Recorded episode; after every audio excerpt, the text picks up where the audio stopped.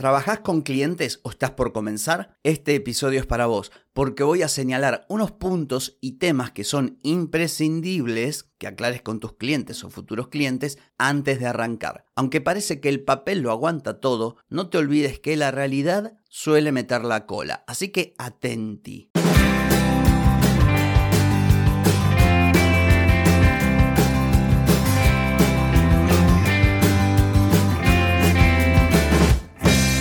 Bienvenida y bienvenido a Marketing para Gente como Uno.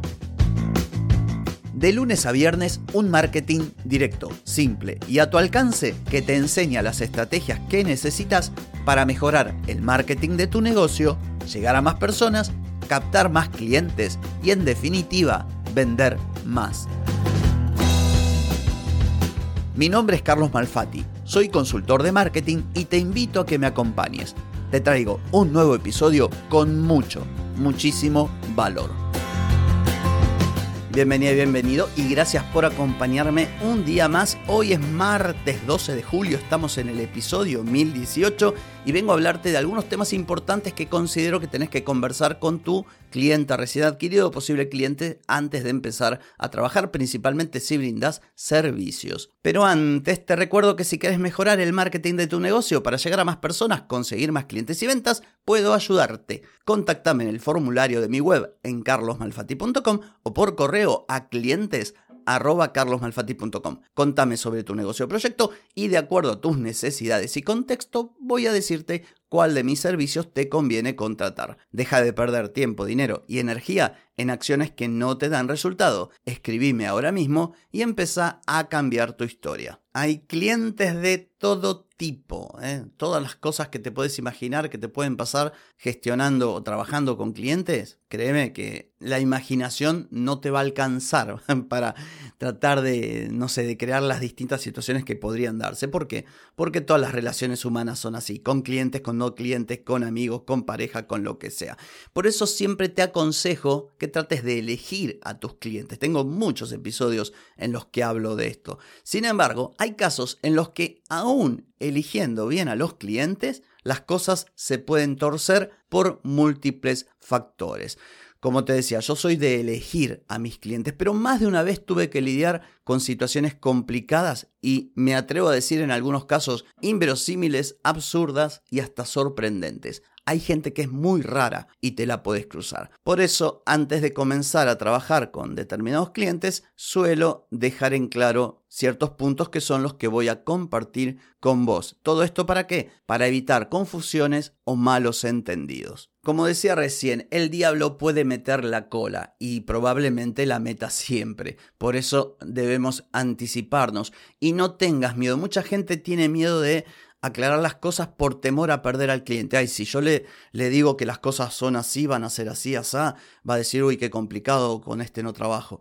Pero más vale prevenir que curar. Como te decía, no hay que dejar nada librado al azar, o por lo menos la menor cantidad de cosas. Y si algo queda, que sea mínimo, que sea insignificante, que no termine, que no sea algo que pueda terminar la relación cliente-proveedor o peor aún, la relación entre dos personas. Entonces, las consecuencias de no hacer esto pueden ser graves, porque como bien dice el de te lo resumo, todo va bien hasta que va mal. Entonces, hay dos caminos si vos no aclaraste estos puntos y de repente todo va a parar al diablo, o agachás la cabeza, te haces cargo de no haberlo anticipado y perdés, por ejemplo, tu cliente pensó que X cosa estaba incluida, vos no se lo aclaraste, ahora saltó el bardo y para no perder al cliente te haces cargo.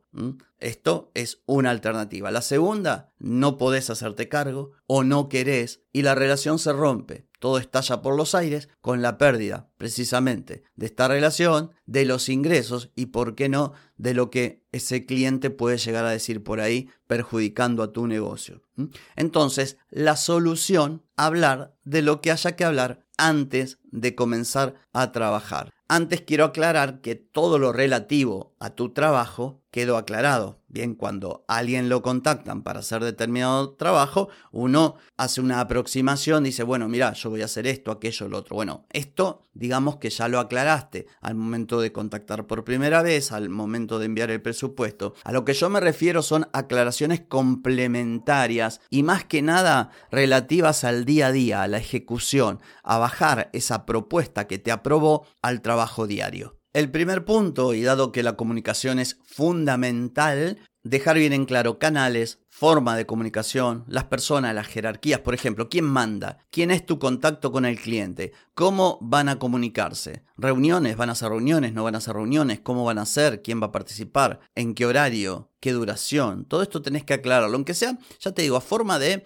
establecer un marco. Luego, por supuesto, hay que tener la necesaria flexibilidad porque somos personas y nos pasan cosas y bueno, pero lo importante es más o menos tener una idea de que todos están de acuerdo en la forma de hacer las cosas. A mí me ocurrió de tener clientes que me contrataban ellos, que yo le, bueno, la estrategia todo le comentaba, se lo presupuestaba, me decían que sí y una vez que daban el que decía, bueno, a partir de ahora habla con esta persona y a mí no me molestes más. O sea, eso es fundamental porque eso requiere que yo le explique ahora todo a esa persona y a veces esa persona ni siquiera tenía idea de que habíamos hablado con quien me contrató. Así que atenti con esto. Otro punto importante, derechos, obligaciones, responsabilidades de ambas partes, las tuyas propias, porque esto tampoco se trata de cargar todas las tintas con los clientes, no, si vos sos un profesional o una profesional que trabajas bien, debes tener responsabilidad por lo que haces, ¿sí? Y también obligaciones y todo esto. Pero, por ejemplo, en mi trabajo yo tengo que analizar y proponer una estrategia.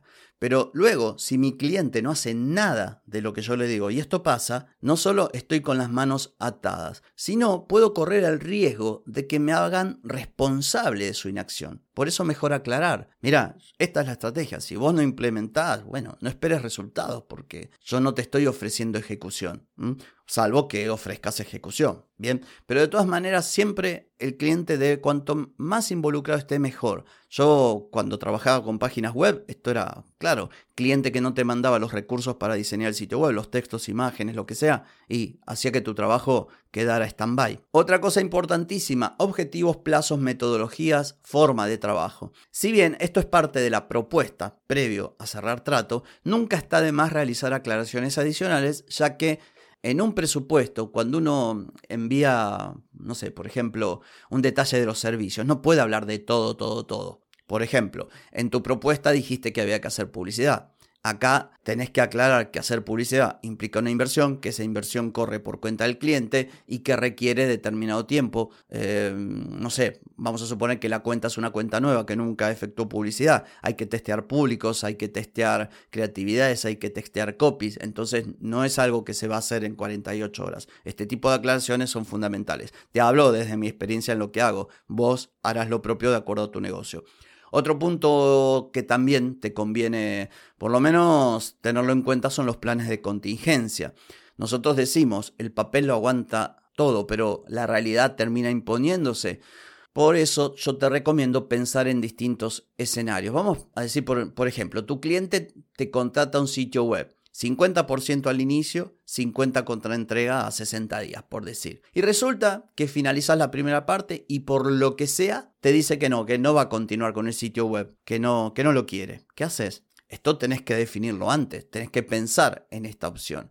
Suponte, te contrata alguien para community publicidad y vos decís, bueno, mi servicio de community manager más publicidad, vamos a suponer en Argentina, 30 mil pesos al mes, por decir. Y a los tres meses te dice, mira, voy a dejar de hacer publicidad, me quedo solo con las redes. Me cobras la mitad, ¿verdad? Y no, ¿por qué tendría que cobrarte la mitad? ¿Se entiende? O tal vez sí, sí, te cobro la mitad porque es menos el trabajo. Pero esto no puede quedar en el aire. Esta es la idea. Otro punto importante, forma de pago, plazos, medios de pago, precios de reserva, fin del contrato. Aunque no lo hagas por escrito, porque ya lo he dicho, a veces no es necesario hacer un contrato, sobre todo si vos provees servicio a pequeños clientes, pequeños comercios profesionales.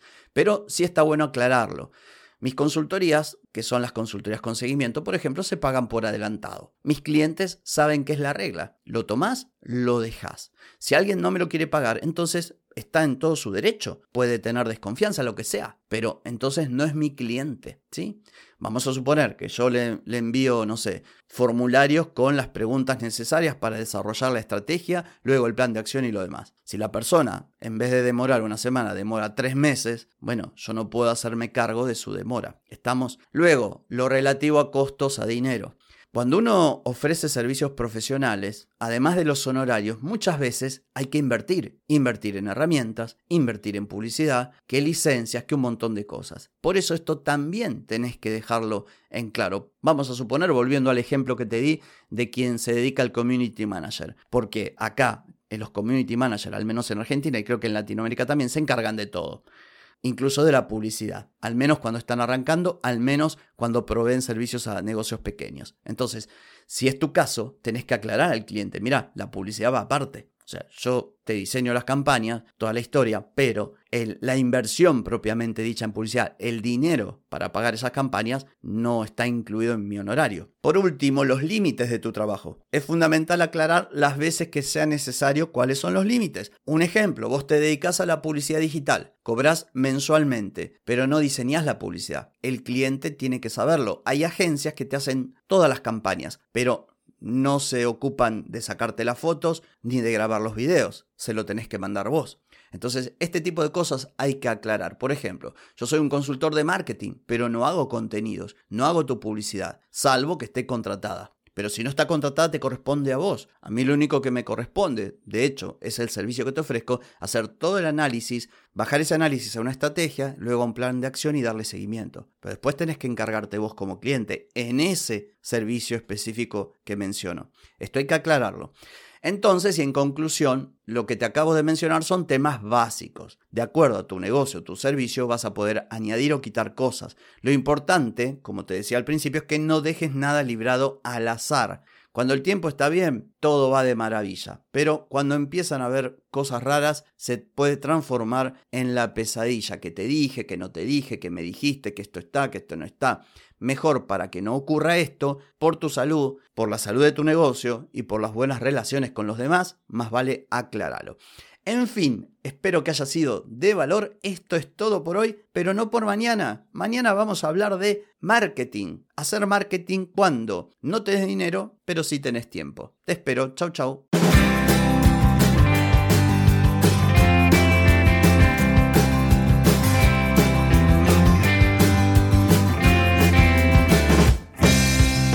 Amigas y amigos, todo lo bueno llega a su fin y este episodio no es la excepción. Si te gustó, compartilo y déjame 5 estrellas en Spotify. Si querés mejorar el marketing de tu negocio para llegar a más personas, captar más clientes y vender más, envíame un correo ya mismo a clientes@carlosmalfatti.com. Gracias Muchas gracias por acompañarme otro día más. Te espero en un próximo episodio. Adiós y ponete en acción, que el tiempo, el tiempo no perdona.